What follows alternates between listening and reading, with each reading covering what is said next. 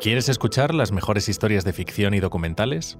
Entra en Sonora, tu nueva plataforma de podcast, y por tan solo 49,99 euros disfrutarás de ellas durante un año junto a tu suscripción anual de ABC.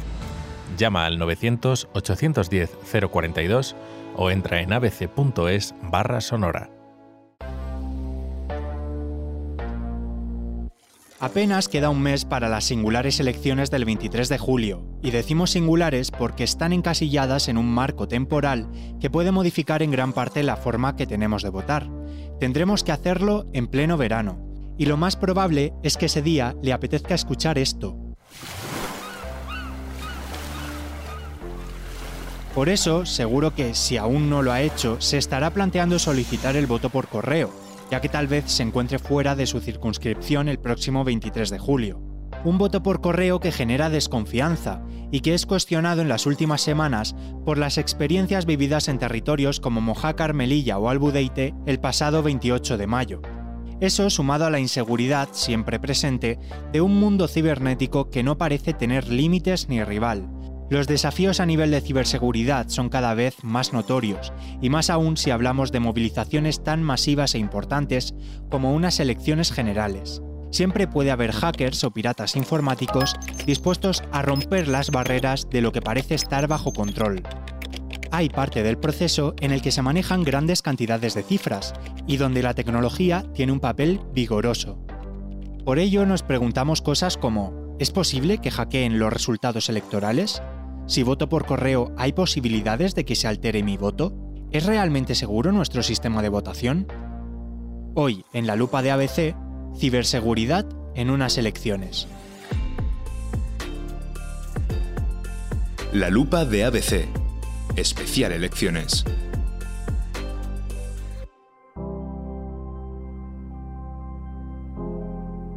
El plazo para solicitar el voto por correo se abría el pasado 30 de mayo y se extenderá hasta el 13 de julio.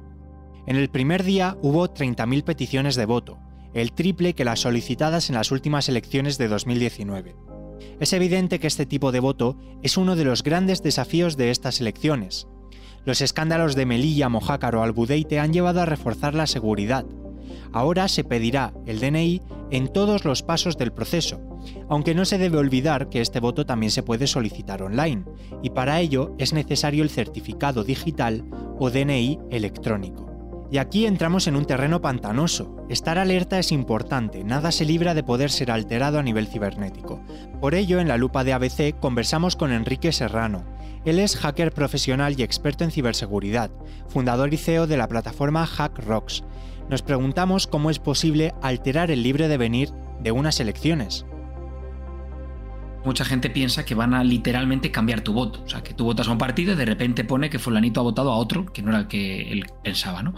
Eso es lo más, eh, lo que más se puede entender, lo que más fácil es de ver, ¿no? Oye, pues mira, obviamente haya habido un fraude. Pero hay otros tipos de ataque también relacionados, como puede ser, por ejemplo, la denegación de servicio. Es decir, si tú tienes que ir a la página web del gobierno y solicitar el voto por correo con el certificado digital, ¿qué ocurre si esa web no funciona? Y si el plazo para solicitar esto es de, no lo sé, una semana, dos, tres, y esas dos, tres semanas está caída la página web, ¿qué ocurre? Hacemos que miles o millones de personas no puedan votar porque estamos inhabilitando ese proceso. Es decir, si en algún momento del proceso, donde hay que votar por correo o telemáticamente o de la manera que sea, algo no funciona o algo eh, está caído ya sea por un aparente error o porque ha sido intencionado, obviamente esto va a cambiar el resultado de las elecciones probablemente. Por eso me gusta diferenciar entre un ataque directo o indirecto. Esto se podría considerar más indirecto y luego también obviamente hay ataques directos. Y en muchas ocasiones los indirectos pueden hacer más daño, porque también suelen ser más masivos porque también entra en juego hay temas de desinformación, fake news, o sea, al final todo lo que rodea a unas elecciones. Esto de lo que nos habla Enrique es lo que se conoce como ataques D2. A priori puede parecer que estos ataques son algo que nosotros no podemos prevenir, que suceden ajenos a todo y todos y que ya se encargarán las autoridades y los organismos competentes de poner remedio a los embrollos cibernético-electorales. Sin embargo, lo esencial a veces es invisible a los ojos. La gente a veces piensa que esto es un poco como las películas, que hay un hacker con muchas pantallas verdes que hackea unas elecciones aquí en 5 minutos, pero la realidad es que la gran mayoría de los ataques es porque alguien ha caído en alguna trampa. Y sobre todo cuando hablamos de ataques dirigidos, cuando hablamos de phishing o cuando te envían un mensaje de texto a una URL maliciosa haciéndose pasar por tu banco, por el gobierno, etc. Estos ataques suelen tener relacionadas estos errores que cometemos, ¿vale? Ya sea que estás ahí pues por la mañana, abres un ojo, coges el móvil, haces clic en el enlace que no debes, compartes tu contraseña, compartes tu usuario y ahí entramos ya en ataques de suplantación de identidad, de robo de credenciales, donde si nos roban por ejemplo el certificado o nos roban nuestros credenciales, quizá se pueden hacer pasar por nosotros para votar en nuestro nombre o para cambiar algo o, o invalidar algún voto, bueno, habría que verlo, ¿no? Luego el tipo de ataque que es.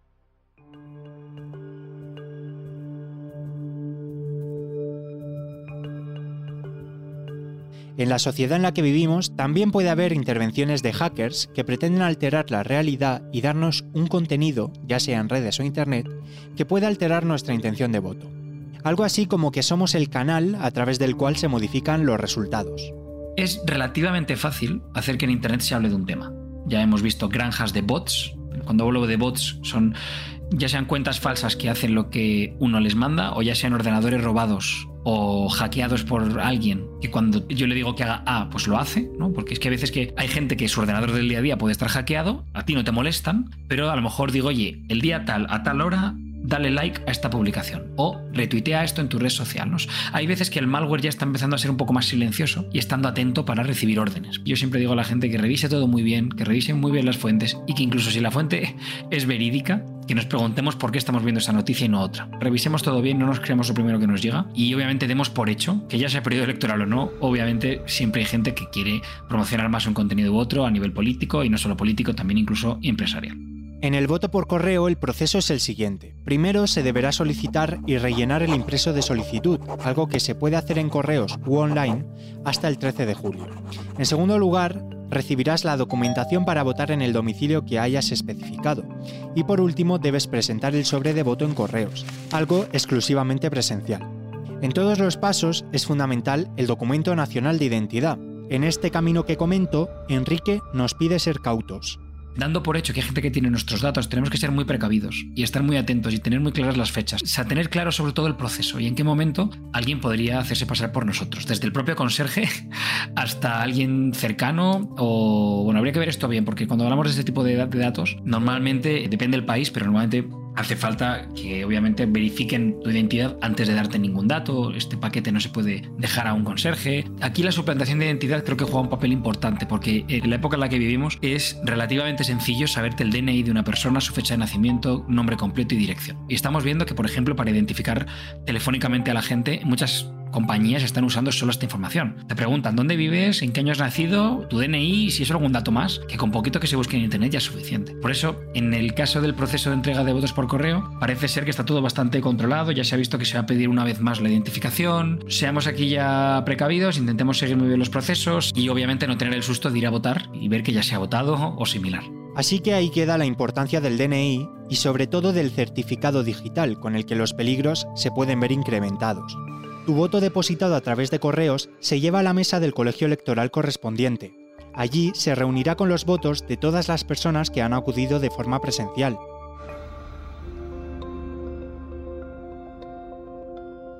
Y con el recuento llega otro procedimiento susceptible de poder ser alterado o hackeado, porque la mayor parte de este proceso está digitalizado. Sí que es cierto que el recuento sigue siendo algo manual en las mesas electorales, pero los medios de comunicación reciben muy rápido la información de cómo va el escrutinio. Entonces, ¿qué garantiza esa velocidad e inmediatez? Es lo que nos preguntamos. Bueno, pues lo hace una aplicación que facilita el Ministerio de Interior. La aplicación sirve para mandar los datos por parte de las mesas a un centro de proceso de datos del Ministerio para que pueda hacerse el escrutinio de forma digital y difundirlo a los medios de comunicación. Ahora charlamos con Víctor Hidalgo, que es el director de ingeniería de preventa de Saitel, una de las empresas españolas que se encarga de desarrollar tecnología electoral de este tipo. Es el representante de la administración que está en los colegios electorales, el encargado de recoger todas las actas que se han generado en las mesas y enviarlas al centro de proceso de datos del Ministerio. Esta aplicación, como ya nos podemos imaginar, el aspecto más importante que debe garantizar es toda la seguridad del proceso, es decir, que nadie intervenga en el proceso y que se mantenga la integridad de esos datos enviados en todo momento para reflejar pues, que realmente es el contenido del acta que se ha generado en las mesas. Para ello, esta aplicación está diseñada de manera que se garantiza que nadie puede manipular los datos con una serie de mecanismos criptográficos que van dentro de la propia aplicación y además toda la infraestructura, todas las redes de comunicación con el centro de datos del Ministerio del Interior se hace todo a través de una red privada y de una infraestructura que se despliega específicamente para el día de la elección para que nadie, ningún atacante pueda intentar intervenirla.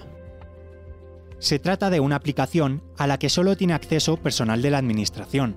Según explica Víctor, todo está pensado y previamente estudiado a través de simulacros y formaciones que garantizan que nada pueda ser alterado. Efectivamente hay que realizar sesiones de formación donde lo primero que se hace es entregarles ya el dispositivo móvil con el que deberán enviar los resultados el día de la elección. Ese dispositivo ya lo custodian hasta el día de la elección y ya se les hace la formación con el dispositivo real y la aplicación real que usarán el día de la elección. En esa sesión se les explica pues cómo funciona la aplicación, con qué credenciales deben acceder para identificarse, etcétera, de manera que sepan cómo utilizarla el día de la noche electoral. Aparte de eso, antes de la elección se realizan por lo menos dos simulacros generales donde todos los representantes de administración deben usar este dispositivo que se les ha entregado para introducir unos datos ficticios que ya se les ha facilitado previamente y estos simulacros tienen un doble objetivo. Primero, para garantizar que los representantes pues están listos para el día de la elección, que saben cómo utilizar esa aplicación, pero también como una prueba técnica de, de todo el sistema.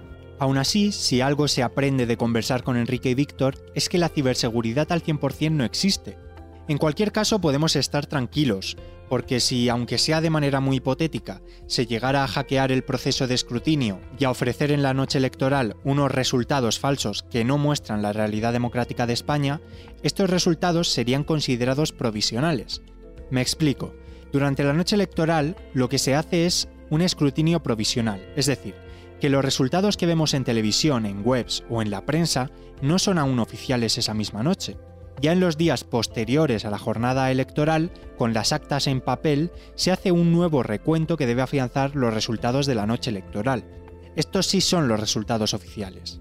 Un hacker, un teórico atacante, solamente podrá intentar interrumpir el proceso de difusión de escrutinio provisional, pero en ningún caso el escrutinio general porque los resultados oficiales son los que vienen las actas en papel y este no se puede atacar por medios tecnológicos. Pero incluso si intentar atacar el proceso de escrutinio provisional durante la noche electoral, pues esto es bastante complicado, porque como ya hemos dicho, pues todas las aplicaciones están securizadas. Ya sea en digital o en papel, todo está hecho a prueba de ataques y parece muy complicado poder trastocar la maquinaria electoral por medios cibernéticos. Y ahora nos preguntamos, ¿Qué hace tan especial a todo este sistema de seguridad?